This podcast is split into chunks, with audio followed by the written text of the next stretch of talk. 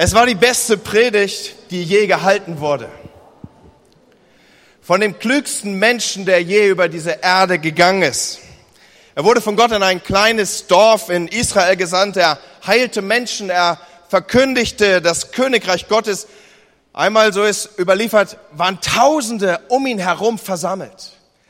Sie waren dort an einer kleinen Anhöhe zusammengekommen. Er hatte sich strategisch günstig hingestellt, sodass sie ihn hören konnten. Damals gab es ja noch nicht diese Art von Mikros, wie ich sie in der Hand halte.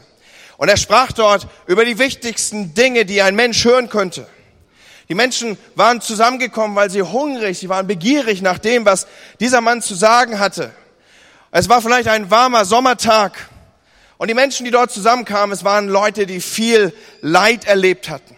Sie waren krank vielleicht. Sie wollten geheilt werden. Es waren Menschen, die in irgendeiner Form ein Handicap hatten.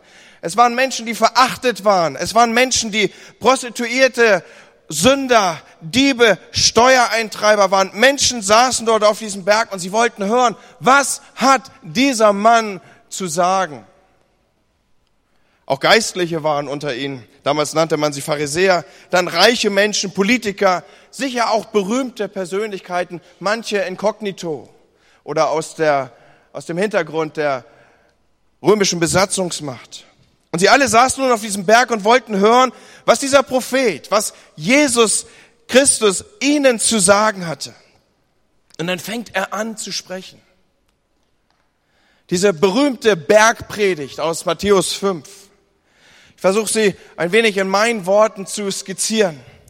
Und er spricht sie an und er schaut sie an und er weiß sie zu lesen und er sagt, einige von euch sind geistlich am Ende. Einige leiden. Einige, die ihr hier vor mir sitzt, ihr habt Verluste erlitten. Einige sind verachtet, andere vergessen. Einige von euch sind Sünder. Mancher ist wie ein Fußabtreter. Andere sind demütig. Einige versuchen Frieden zu stiften und sie werden dafür verfolgt. Andere haben ein Leben, das sie leben, das hingegeben ist an mich beziehungsweise an meinen Vater und Menschen hassen euch dafür. Und er schaut sie an und er sieht, sie sind zerbrochen. Und er spricht sie in dieser Weise an und sagt ihr, ihr seid vergessen, aber so bin ich am Ende jetzt dieser langen Predigt, die ich kurz versucht habe zu skizzieren. Aber freut euch und jubelt sind seine letzten Worte in diesem Predigtabschnitt. Denn im Himmel wartet eine große, eine riesige Belohnung auf euch. Es wird eine Feier geben, wo einmal euer Leben gefeiert wird. Ihr werdet da reinlaufen und die Engel werden wie Cheerleader dastehen und du magst dir gar nicht ausmalen, wie hübsch diese Cheerleader sein werden, ja. Und äh, du läufst dort rein und dein Leben wird gefeiert werden. Es gibt eine andere Wirklichkeit noch als die, die ihr aktuell erlebt. Das ist das, was Jesus ihnen zum Schluss mitgibt. Eine andere Wirklichkeit. Ihr seid das Volk Gottes. Und dann sagt er etwas sehr Interessantes.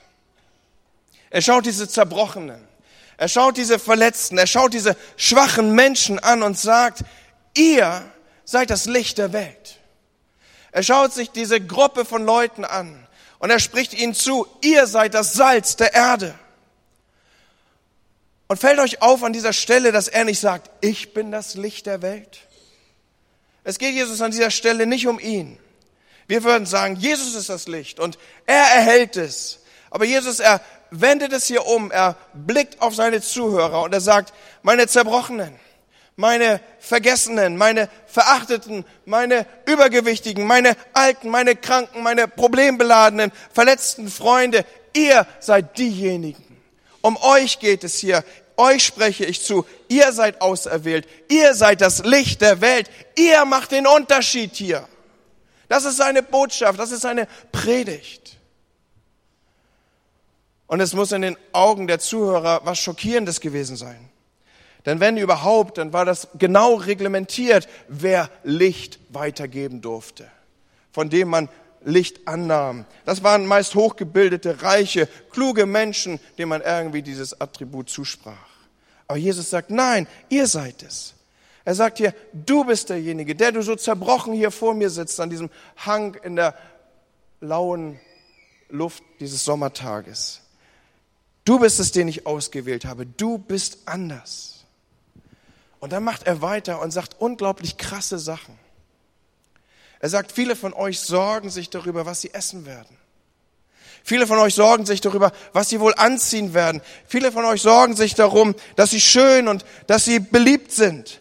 Und dann hält er inne und Jesus ist an der Stelle ja ein großartiger Verkündiger. Er baut die Umgebung mit ein und ich stelle mir so vor an diesem Hang, ich weiß nicht, wer schon mal Gelegenheit hatte, dort in Israel zu sein, da, da, da am Wasser, da geht es irgendwie so ein Schwarm Vögel über ihm lang und er schaut sich so um, er blickt so zurück, er schaut nach oben und dann, dann sagt er, schaut euch die Vögel des Himmels an.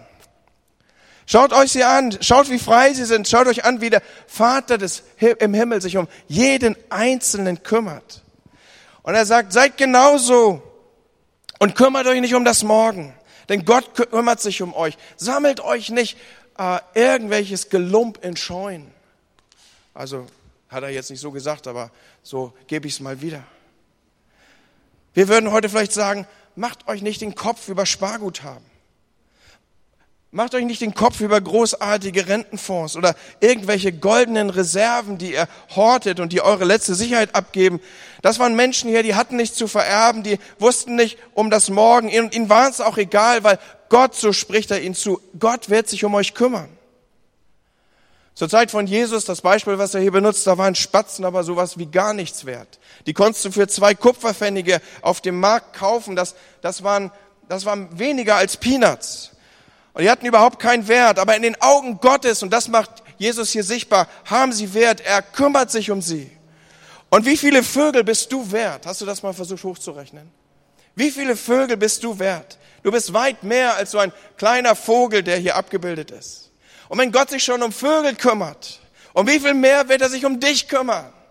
Das wäre übrigens ein guter Zeitpunkt, mal Amen zu sagen. Also wenn, wenn Gott sich schon um dich kümmert, um wie viel mehr wird er sich um dich kümmern? Und dann stelle ich mir vor, Jesus ist dabei, die Umgebung mit einzubauen, wie so sein Blick rüberschweift und dann sieht er ein Feld mit Lilien. Und ich glaube, ich weiß euch äh, an der Stelle so bibelsicher, dass ihr wisst, wo wir uns hier bewegen. Er ist in der Bergpredigt, er nutzt diese Umgebung, in der er hier predigt. Und äh, er sagt, schaut euch die Lilien auf dem Felde an, schaut euch an, wie sie wachsen. Sie, sie arbeiten nicht, sagt er, sie spinnen nicht und sie kümmern sich auch nicht darum, wie gut sie aussehen. Sie geben nicht ihr ganzes Geld für Kleidung aus. Schaut sie euch an, wie gut sie gekleidet sind. Gott selbst kleidet das Gras auf dem Feld. Um wie viel mehr wird er euch Kleidung geben? Amen. Wow. Gott kümmert sich um dich und er wird dich kleiden. Und dann sagt er diese aus meiner Sicht krassesten Worte, die dieser Text beinhaltet. Er sagt, hör mal, Sucht zuerst nach dem Reich Gottes und nach seiner Gerechtigkeit, dann wird er dir alle Dinge, alle diese Dinge geben. Jesus erhält diese Botschaft ja für seine Leute, Leute, die ihn hören wollten, die gesagt haben, ja, ich will mein Leben nach Jesus richten. Und er versucht hier seine Jünger dazu zu bringen, über mehr nachzudenken als nur über Kleidung und nur über Essen und nur über Unterkunft und wie das Haus aussehen wird. Er möchte, dass sie anders leben. Unsere große Überschrift über diesem Jahr heißt ja, folge mir nach. Wir sind in den Gedanken von Jüngerschaft unterwegs. Heute Morgen vertiefen wir diesen Gedanken. Und Jesus ist heute Morgen hier und er spricht dich an als sein Volk, er spricht dich an als sein Jünger und er sagt, ich will, dass du anders lebst. Ich will, dass du in anderen und mit anderen Prioritäten unterwegs bist. Seine Jünger sollen sich nicht sorgen darum, was sie anziehen und was sie essen und was, was, wie groß das Bankkonto sein wird und wie die nächste Geldanlage aussehen kann in Zeiten, wo selbst Sparguthaben äh, in irgendeiner Form mit Steuern belegt werden. Hast auch schon gemerkt, dass das alles nichts mehr bringt, ja? Die Einlagensicherung in Österreich ist schon gefallen auf Sparguthaben. Der Staat er, er sichert nicht mehr die Spargutlagen. Es ist eine EU-Verordnung, es wird kommen. Also da, wo wir jahrzehntelang unser Geld hingebracht haben, es ist kein sicherer Ort. Jesus hat uns das lange vorausgesagt. Und er will von seinen Jüngern sowieso, dass sie anders leben. Er möchte, dass sie über ein Leben nachdenken, das im Reich Gottes Bestand hat. Er möchte, dass sie ein Leben leben, das Sinn macht. Und Gott selbst ist doch derjenige, der uns als seiner Schöpfung sagt, passt mal auf Leute, der Mensch lebt nicht nur vom Brot allein. Der Mensch braucht mehr, um wirklich zu leben. Und Jesus macht deutlich, wir brauchen das Wort Gottes. dass er zu uns redet. Wir brauchen seine Ansprache. Wir, wir brauchen, dass wir von ihm geführt und geleitet sind. Wir brauchen eine Berufung in und auf unserem Leben, etwas Größeres, das weit größer ist als wir selbst. Und nur wenn wir in diesem Umstand leben, dann, so Jesu Aussage und Zeugnis, wenn wir bereit sind, uns darin reinzugeben, uns darin zu verlieren, dann werden wir überhaupt Leben gewinnen, ein Leben leben, das den Namen Leben verdient. Und so ruft er all den Kranken und all den Zerbrochenen und all den Verletzten und all den verängstigten Menschen zu, kommt rein in mein Königreich, hier ticken die Dinge anders. Er ruft sie in ein Leben, in eine größere Vision. Er ruft sie in etwas rein, viel größer, als sie sich selber je vorstellen könnten. Und er sagt, lebt anders. Hört auf, euer Leben nur an Essen und Trinken und Kleidung auszurichten. Das Leben ist viel größer. Wirkliches Leben ist so ganz anders. Und es hat so viel mehr. Und wenn du Leben spüren willst, Leute, wisst ihr, wovon ich rede? Das Leben zu spüren, so wie David, lebenssatt zu sterben. Es gibt so viele Leute, die sterben lebensmüde aber lebenssatt zu sterben, zu sagen, ja, ich habe was gemacht, ich habe es ausgekostet, ich habe wirklich gelebt, dann muss man was anders machen. Und so habe ich mir hier den Satz notiert, wenn du Dinge sehen willst, die du noch nie gesehen hast, dann musst du Wege gehen, die du noch nie gegangen bist. Hast du das? Und so nehme ich euch mit in eine Geschichte im Alten Testament. Es ist die Geschichte von den Juden in der, in der Wildnis, von den Juden in der Wüste von, das ist diese alte Geschichte mit dem Manna. Die alte Geschichte mit der Wolkensäule bei Tag und mit der Feuersäule bei Nacht. Und was gibt es nicht für eine Fülle von verklärten Predigten um diese Aussagen herum, um diese Momente herum, um diese Abbildung, das, was hier tatsächlich war. Da war Licht im Dunkeln und da war äh, Klimaanlage bei Sonne und da war jeden Morgen Versorgung. Aber wusstest du, dass Manna und das Wolkensäule und Feuersäule auf eine bestimmte Art und Weise nicht mehr waren als eine Bestrafung? Oder jedenfalls nicht mehr als die Beta-Version von dem, was Gott eigentlich wollte? Wir denken immer, das ist eine großartige Sache und erinnern, und man kann es ja auch nachlesen, Alten Testament. Das Volk Israel, die Israeliten, die kamen an die Grenze des verheißenen Landes. Und dann sandten sie Spione, dann sandten sie Kundschafter aus. Und diese sollten erkunden, was das für ein Land sei, was Gott ihnen verheißen hatte. Wo Gott wollte, dass sie darin wohnen. Und sie gehen dort rein und sie entdecken Großartiges. Sie entdecken Weintrauben, dass man sie kaum schleppen kann. Sie entdecken äh, saftiges Land. Sie entdecken Milch und Honig und ein Land, das viel Vieh äh, Platz gibt. Aber natürlich, sie laufen nicht blind durch die Gegend. Sie sehen auch Riesen dort und ummauerte Städte und, und sie sind länger und weiter unterwegs und dann kommt diese Erkenntnis in ihn hoch und überhaupt, das schaffen wir nie. Da kommen wir nie rein. Einzig Josua und Kalbe und ich, wenn du dich nicht, nicht vertraut weißt mit diesen Geschichten, dann lies sie gerne nochmal nach, komm zu mir, ich gebe dir die Textstellen. Einzig Josua und Kaleb sagen, hey, habt ihr nicht gesehen, was Gott bis zu diesem Zeitpunkt schon für uns gemacht hat? Er hat das Rote Meer geteilt. Er hat all die Plagen geschickt. Er hat all diese Wunder gewirkt. Erinnert ihr nicht mehr, was, was Gott bis jetzt getan hat? Und so waren die beiden die einzigen, die sagten, Leute, das verheißene Land, darin kann man leben, das können wir einnehmen, das ist unser. Aber die ängstlichen Kundschafter, sie verbreiteten ihren Bericht, ihre Sicht der Dinge unter dem Volk. Mit der Konsequenz, dass das Volk anfing zu murren, zu rebellieren. Es fing an, sich zu beschweren. Es fing an zu sagen, nein, wir können das verheißene Land nicht einnehmen. Sie fing an zu sagen, lasst uns zurück nach Ägypten. Wir wollen zurück, da hatten wir wenigstens Knoblauch. An was man sich so aufhalten kann, ne? steht auch in der Bibel. Wenigstens das. Dann soll wenigstens alles so bleiben, wie es ist. Wenigstens, dass es so ist wie früher. Und Gott sagt in Ordnung. Dann eben weitere 40 Jahre in der Wüste. 40 Jahre lang dort umherwandern, bis diese Generation, die so unterwegs ist, kaputt gegangen ist, verstorben ist, bis diese Sklavenmentalität raus ist, bis ihr verstanden habt, ihr seid von mir abhängig und bis ihr wisst, dass ich die Quelle allen Gutes bin.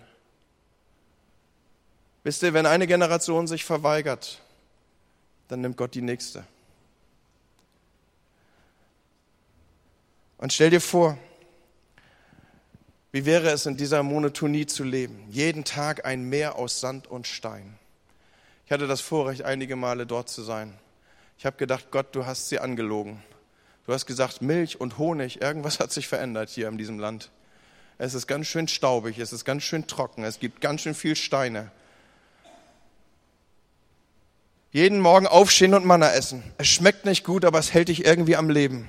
Kein Tag zu heiß wegen der Wolkensäule, keine Nacht zu kalt wegen der Feuersäule. Jeden Tag dasselbe. Totale Monotonie. Manna, Wolkensäule, Feuersäule. Manna, Wolkensäule, Feuersäule. Manna, Wolkensäule, Feuersäule. Manna, Wolkensäule, Feuersäule. Sand, Steine, Sand, noch mehr Sand. Oh, ein Kamel, aber im Hintergrund Sand. Dieselbe Monotonie. Tag ein, Tag aus. Das verheißene Land würde bedeuten, dass man das Manna hinter sich lässt. Es bedeutet, dass man die Wolkensäule bei Tag und die Feuersäule bei Nacht hinter sich lassen musste. Ja, es bedeutet, dass die Dinge nicht mehr so bequem sind, dass sie anders sind, sie weniger vertraut sind, die Routinen weg sind, dass man das Manna hinter sich lassen muss. Es bedeutet, dass man die Feuersäule bei Tag, die beziehungsweise bei Nacht und die Wolkensäule bei Tag hinter sich lassen musste in das verheißene Land eintreten, das meinte und würde bedeuten, eine neue Realität einzutreten, in der man den alltäglichen Dingen auf ganz neue Weise vertrauen und wo man in den alltäglichen Dingen Gott auf neue Art und Weise vertrauen musste. Ja, das verheißene Land wurde auch nicht einfach übergeben, sondern es musste erobert werden. Man musste den Jordan überqueren, Blut musste vergossen werden, Opfer waren zu bringen. Es bedeutete kalte Nächte und heiße Tage. Es bedeutete Leid, es bedeutete Verlust. Das war der Preis für das verheißene Land. Und Freunde, ich spüre das in meinem Geist ab, dass es Menschen gibt, denen das Manna, die Feuersäule bei Nacht und die Wolkensäule bei Tag nicht mehr ausreicht. Die tägliche Versorgung für, ist für sie nicht alles. Es gibt Menschen, die wissen, als Mensch lebe ich nicht vom Brot allein, sondern von Gottes Wort, von seinem Reden zu mir. Ich, ich, ich spüre ab, da ist doch mehr. Ich, ich habe einen Hunger nach etwas anderem. Und tatsächlich, sie wissen darum, wirkliches, wirklich am Leben zu sein. Das muss und ist etwas anderes. Das hat was mit Gottes Stimme zu tun. Das hat was mit seinem Reden zu mir zu tun. Das hat was damit zu tun, dass ich Dinge tue, dass ich kühne Dinge tue, dass ich Sachen mache, auf die ich alleine gar nicht gekommen wäre. Aber so viele von uns wollen zurück in die Wüste. Wir wollen diese Sicherheit, wir wollen diese Routine, wir wollen die Langeweile Tag ein, Tag aus, bis wir sterben, bis der Herr endlich wiederkommt. Und deswegen soll der auch so schnell wie möglich kommen, bitte. Und nochmal, Manna, Wolkensäule, all das war Plan B und nicht das Leben, wozu Gott sie eigentlich berufen hatte. Als Christen werden wir durch den Glauben gerettet, durch dieses göttliche Geschenk, durch das Urvertrauen, diesen, diesen Ursprung, dieses Initialvertrauen in Gott, dass wir sagen, ja Gott, ich trau dir mein Leben an. Und wir wissen, dass wir dann in seiner Realität leben und alles durch ihn entsteht, auch das neue geistliche Leben in uns. Es ist ein Leben aus Gott geboren und ein Leben als Christ, Leute, bleibt nur dann spannend und jenseits all der Routinen, wenn wir es auch im Glauben weiterleben. Sonst ist Christentum und das Leben mit Jesus die langweiligste Kiste der Welt. Wenn er nicht zu dir reden kann, wenn er nicht dich herausfordern kann, wenn er dich nicht, wenn, wenn er dir nicht mal so scary Sachen sagen kann, wenn er dich nicht in irgendeiner Weise erwischt und du, du musst was tun, was du von alleine nicht tun würdest. Mann, das Leben ist doch öde. Da kann man sich doch nur in den Himmel retten. Aber wir sind berufen zu einem Glaubensleben zu einem Leben, das Risiken eingeht, zu einem Leben im Abenteuerland, Leute. Und Jesus sagt, ihr werdet außerordentliche Dinge tun, größer als ich. Und selbst wenn wir für uns selbst alle möglichen Ausreden haben, warum wir es nicht tun sollten, wir tun es trotzdem, weil wir wissen, dass Gott geredet hat. Und vielleicht bist du durch Erschütterung gegangen. Einigen von uns wurde vielleicht dieses Manna weggenommen, diese, diese Routine, diese, diese Versorgung von selber, das, was noch die nächsten 10, 20, 30, 40 Jahre hätte so weitergehen können. Vielleicht hat Gott das erschüttert. Vielleicht hat er dir die Wolkensäule weggenommen, vielleicht die Feuersäule, das sichere, das vertraute, das gewohnte. Hey, das ist keine Strafe. Das ist ein Segen. Warum? Weil Gott dich zurückruft in deine eigentliche Bestimmung. Er ruft dich zurück ins verheißene Land, wo du ihm vertraust für Dinge, wo du Dinge erbetest, wo du Sachen weggibst im Wissen darum, ich habe einen Versorger im Himmel. Geh nicht zurück in die Wüste. Hey, was willst du dort in dieser Wildnis? Gott wird dich mit allem versorgen, was du brauchst, wenn du weißt, dass du seiner Stimme folgst. Schaut die Zwischenzeit zwischen der Auferstehung Jesu und der Auffahrt in den Himmel. Das war so eine Art Trainingslager für die Jünger. Sie mussten eine neue Realität einüben. Jesus ist ihnen erschienen und dann war er wieder weg. Und dann kam er wieder und dann war er wieder weg. Und die Reaktion der Jünger war, was um alles in der Welt können wir tun, dass du mal bleibst? Bleib hier. Und er antwortet, nein, ich, ich kann nicht bleiben weil ihr müsst eine neue Realität einüben. Ich werde körperlich nicht mehr bei euch sein, aber ich gebe euch meinen Geist. Und dadurch werdet ihr wissen, dass ich da bin, auch wenn ich nicht mehr hier mit euch sitze. Und Jesus erführt sie durch so ein Trainingsprogramm. Das hat er ihnen beigebracht, schon in den Tagen, als er noch mit ihnen auf dieser Erde unterwegs war. In den Evangelien Kapitel 9 und 10 aus dem Lukas-Evangelium können wir so ein, so ein Bootcamp, so ein Trainingscamp live miterleben. Da ruft Jesus seine Jünger zu sich und sagt, hey, jetzt macht, wozu ich euch berufen habe. Los mit euch, ja. Geht und treibt Dämonen aus und legt Kranken die Hände auf und, und macht einen Unterschied. Lebt anders in dieser Welt. Und dann sagt er ihnen noch, nehmt nichts mit, ich werde für euch sorgen. Also nehmt eure Schuhe und ist alles okay, aber, aber man, probiert es aus. Nehmt nichts mit. Und Leute, das ist eine beängstigende Sache. Und dann sagt er, geht jetzt in alle Welt und nur eure Schuhe, ich passe schon auf euch auf. Und am Ende des Lukas-Evangeliums, als Jesus sich verabschiedet, wo er gen Himmel fährt, dann nimmt er nochmal Bezug auf dieses Geschehen. Und er sagt seinen Jüngern, erinnert ihr euch noch daran, dass ich euch ausgesandt hatte?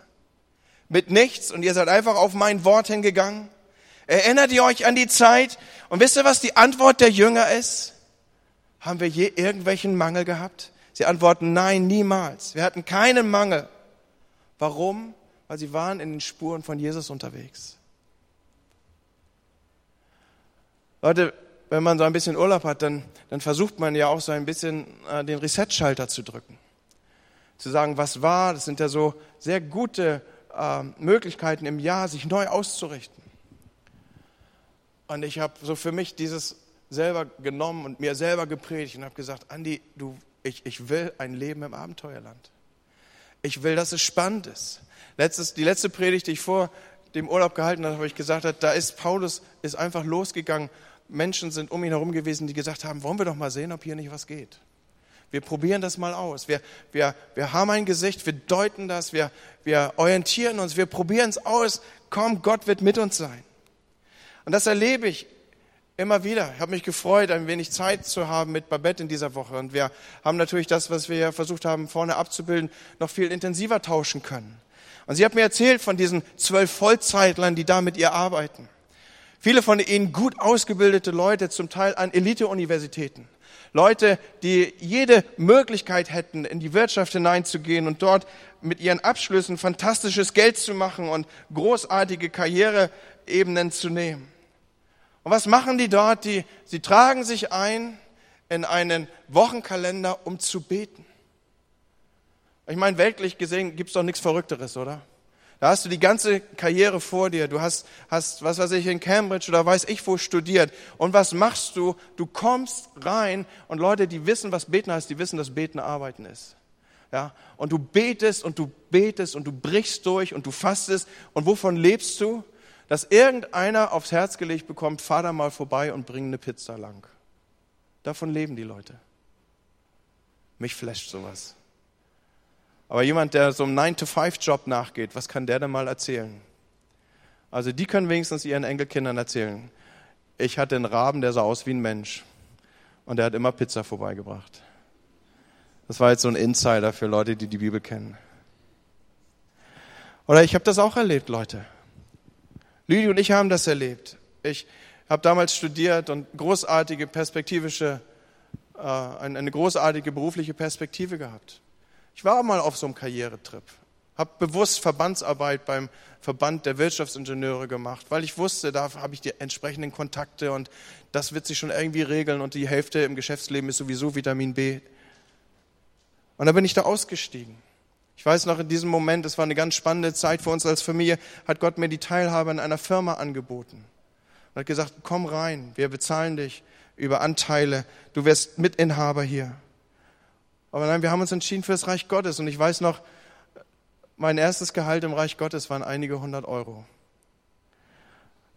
Ich wusste nicht, wie soll ich meine Familie ernähren. Ich wusste nicht, wie soll ich mich um sie kümmern. Wie soll ich all die Rechnung bezahlen. Damals war Lüdi schwanger mit Justin. Aber Leute, ich stehe heute vor euch und sage, es hat funktioniert. Jesus hat uns versorgt, er versorgt uns bis heute. Ich war niemals hungrig, ich hatte immer alles, was ich brauche und ich habe so viel im Überfluss, dass ich davon auch noch geben kann. Leute, das ist Gott. Ein Leben im Abenteuerland. Zuerst nach dem Reich Gottes trachten funktioniert. Und ja, es ist ein Abenteuerland. Es ist ein Leben im Risiko. Unser ganzes Gemeindeleben, Leute, funktioniert doch nur, weil Gott hier Menschen aufs Herz legt zu geben. Und es ist ein Leben im Risiko. Niemand von uns wird hier zu irgendetwas verpflichtet. Und damit ist es nicht sicher, denn wer kennt schon das menschliche Herz, Mann? Da sitzt morgen einer ein geistlicher Furz quer und dann gibt er nichts mehr. Oh, das hätte ich jetzt gar nicht sagen dürfen als Pastor, oder? Leute, das ist doch nicht sicher. Aber weißt du, es ist ein Abenteuerland. Und um nichts in der Welt würde ich es tauschen wollen. Es ist harte Arbeit und Kämpfe müssen ausgefochten werden und so mancher Jordan ist zu überqueren. Aber es ist das verheißene Land, es ist das Abenteuerland. Und deswegen füll dir keine Vorratsspeicher mit irgendwelchem Weizen. Schaff dir keine riesen Aktienpakete an, horte kein Immobilienvermögen, um dann, wenn alles mal abgesichert ist und du kein Risiko mehr eingehen brauchst, dass du dann, ja dann, ja. Wisst ihr, wie viele Leute ich kenne, die sagen, wenn ich nur im Lotto gewinnen würde, ich würde mein ganzes Leben für Gott leben. Ja, das kann jeder. Im Leben geht es darum, Risiken einzugehen und Mut und Glauben zu haben. Glaub daran, dass Gott groß genug ist, dich im verheißenen Land zu versorgen. Und er hat uns als Volk Gottes dazu berufen, eine andere Art von Mensch zu sein. Wir machen als Jünger einen Unterschied. Er hat dich dazu berufen, eine andere Art von Mensch zu sein. Wir sind Leute mit wahrem Mut und mit wahrem Glauben, mit dem Wissen, dass es im Leben um mehr geht als nur um diese Routine der Versorgung. Ja, wir wissen, dass wenn wir Gott folgen, dann wird das andere uns nachfolgen und es wird da sein, wie wir es brauchen. Amen. Und Gott tut erstaunliche Dinge. Leute fangen an, anders mit diesen Werten, die uns gesellschaftlich so nachhaltig vorgeprägt sind, umzugehen. Es gibt eine Firma namens Toms Schuhe. Und das ist erstaunlich. Es ist ein Mann namens Blake Mokiski. Er hat sich entschieden, seine Firma, ich habe übersetzt diese, diesen Firmennamen Toms Schuhe zu gründen. Toms Shows. Und äh, mit jedem Paar Schuhe, das du dort kaufst, verschenkst du ein Paar an jemand, der sie wirklich braucht. Einige von euch laufen mit den Dingern rum. Finde ich richtig cool. Wenn ich diese Schuhe sehe, die sehen so aus wie Espandrillas, dann weiß ich, okay, hoffentlich hast du es bewusst gemacht, dass du dieses Paar Schuhe gekauft hast. Oder es gibt eine Firma, die verkauft Wasser mit dem Namen Ethos. Die gehört zu Starbucks. Und für jede Flasche, die man dort kauft, geben sie Geld für sauberes Wasser in Gegenden, wo noch kein sauberes Trinkwasser ist. Oder es gibt eine Website, Profit for Hope heißt die. Da kann man online Dinge kaufen. Da sind andere Online-Plattformen mit dieser äh, Website verlinkt. Und das Ganze, was dieses Portal erwirtschaftet, bei Amazon oder bei anderen Firmen, das wird genutzt, um damit sauberes Wasser in Afrika bereitzustellen. Leute fangen einfach an, Dinge anders zu machen. Und Leute, du und ich, wir als Jünger, wir sind dazu berufen, einen Unterschied zu markieren. Hier in diesem Fall Geschäftsleute und viele andere beginnen mit ihrem Geld anders umzugehen, anders zu leben, für Nachhaltigkeit zu sorgen. Und sie machen großartige Erfahrungen. Nochmal, es geht im Leben um mehr als nur darum, in irgendeiner Form abgesichert zu sein und ein vielleicht wie auch immer geartetes großes Bankkonto zu haben. Und jetzt passt gut auf. Geld zu haben ist nichts Falsches. Und ich hoffe, dass alle von euch, die hier vor mir sitzt, ausreichend Geld zur Verfügung habt. Aber wie wäre es denn, wenn du dieses Geld hast, weil du was Erstaunliches im Leben gemacht hast? Oder wie wäre es, wenn du etwas Erstaunliches mit diesen deinen Möglichkeiten tust? Echtes Leben lebt von Risiken, das wir eingehen. Das sind die Geschichten, die wir uns im Alter erzählen. Das sind die Erinnerungen, die wir aufrufen, wo wir Dinge gemacht haben, die so völlig out of the box waren. Und Gott hat sich dazu gestellt und hat Dinge uns erleben lassen, die wir so nie erlebt hätten. Echtes Leben ist ein Leben aus Glauben. Und so schließe ich mit einer kleinen Geschichte. Es ist eine Legende, die habe ich gefunden. Ich weiß nicht mal, ob sie stimmt, aber sie hat eine tiefe Wahrheit in sich. Thomas von Aquin, einer der Kirchenväter, er lebte von 1225 bis 1274, also wir gehen viele, viele Tage zurück. Er soll mal mit dem Papst spazieren gegangen sein. Und so gingen die beiden nun spazieren, der Papst und Thomas von Aquin, und der Papst kommt mit Thomas von Aquin an die großen Schatzkammern äh, des Vatikan. Und er macht so die Türen auf und wahrscheinlich brauchte er eine ganze Menge Kraft und auch Energie, diese großen Türen aufzuschieben. Und die beiden stehen so davor und der Papst sagt zu Thomas von Aquin, ja, weißt was? Wir können nicht länger sagen, mein Sohn, Gold und Silber haben wir nicht. Und dann soll Thomas von Aquin den Papst angeschaut haben und seine Hand auf ihn gelegt, auf seine Schulter. Und ihm gesagt haben, aber genauso wenig können wir auch nicht mehr sagen, steh auf und geh. Habt ihr den Punkt? Wir können nicht mehr sagen, Silber und Gold haben wir nicht. Aber genauso wenig können wir auch nicht mehr aufstehen und gehen. Wo dein Schatz ist, ist dein Herz.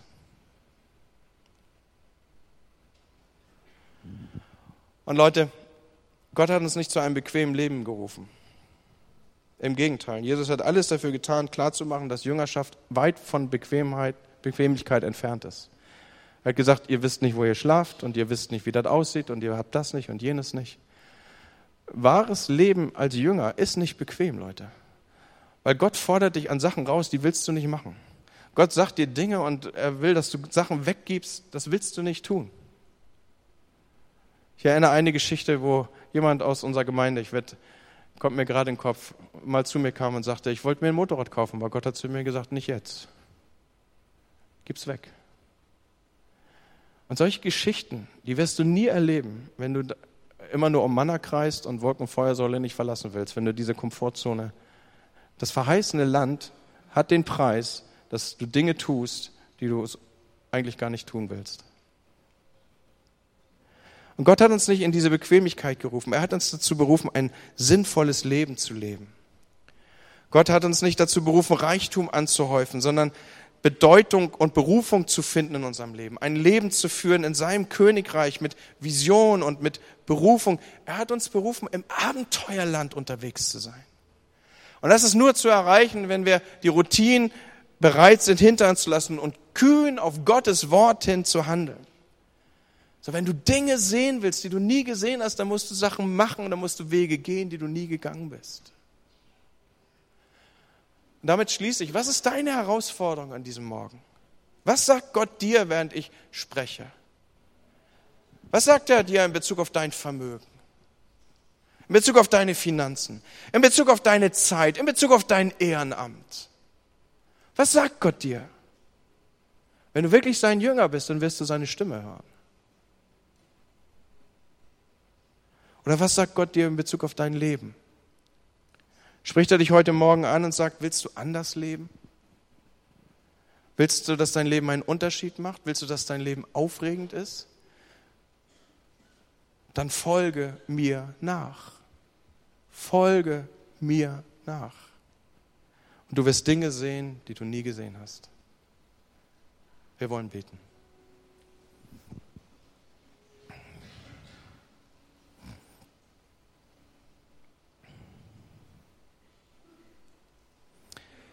Heiliger Geist, heute Morgen bist du hier in diesem Raum. Und ich weiß, dass dein Wort und dein Geist in der Lage sind, Dinge zu verändern und Neues zu wirken und zu schaffen. Wie in den alten Tagen, Herr, als dein Geist brütete, dein Wort kam und Dinge kamen in Existenz. So bete ich an diesem Morgen, Herr, dass Menschen hier sind, deren Geist geistlich erweckt und erwacht. Ich bete hier, Herr, dass Routinen abfallen von Menschen, die schon Jahrzehnte an dich glauben und dir folgen, Herr. Dass du sie rausholst aus ihren Routinen. Dass du sie freisetzt in ihren Sicherheiten. dass du ihnen den Segen zeigst, den sie sein können für eine Welt, die hungert und dürstet nach dir. Herr, ich bete, dass du deine Kirche kraftvoll machst, dass sie dich abbilden kann. Ich bete, dass du deine Leute ausstattest mit allem, was sie brauchen, dass sie gefüllte Hände haben, um zu geben, Herr. Herr, ich bete, dass wir als Jünger unterwegs sind und wo immer wir hinkommen, markieren wir einen Unterschied. Dir war so daran gelegen, dass wir anders sind, Herr. Und das meint nicht, dass uns irgendwelche Obstfliegen um den Kopf eiern, weil wir so komisch sind, Herr. Sondern weil wir radikal anders, nach anderen Prinzipien, nach anderen Prioritäten unser Leben ordnen. Und so lege ich deinen Geist auf meine Geschwister, auf mich, Herr, uns als ganze Kirche und Gemeinde und sag, änder uns, veränder uns, Herr. Setz uns frei.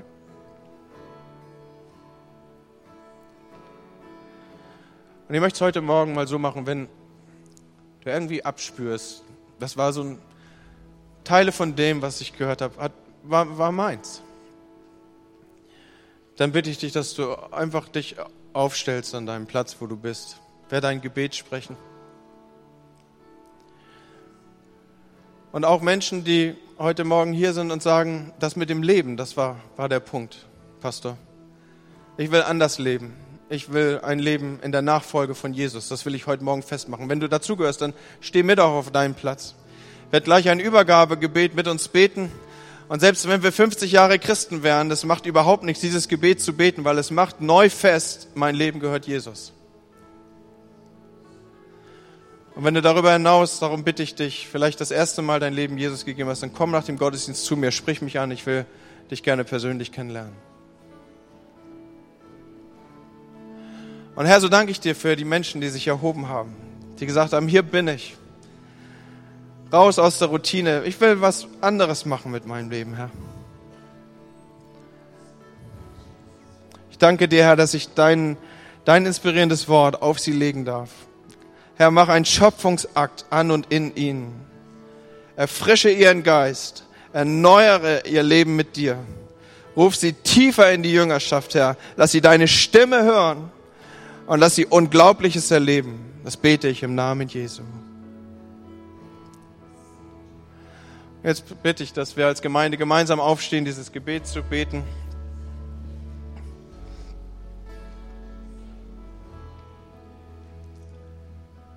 Jesus, ich danke dir, dass du heute zu mir gesprochen hast. Ich habe erkannt, dass ich mein Leben bis heute nur nach meinem Willen gelebt habe. Ich will, dass du von nun an Herr in meinem Leben bist und danke dir für deinen Tod am Kreuz, durch den ich Vergebung finden darf. Bitte komme mein Herz und sei mein König, mein Herr und mein Retter. Ab heute lebe ich als dein Kind, frei von aller Sünde und folge dir nach bis ans Ende meiner Tage. Ich bin entschieden zu folgen, Jesus. Herr, ich danke dir für diesen Morgen der uns markiert und deinen Segen auf uns legt, Menschen aus uns macht, die deine Jünger sind. Amen.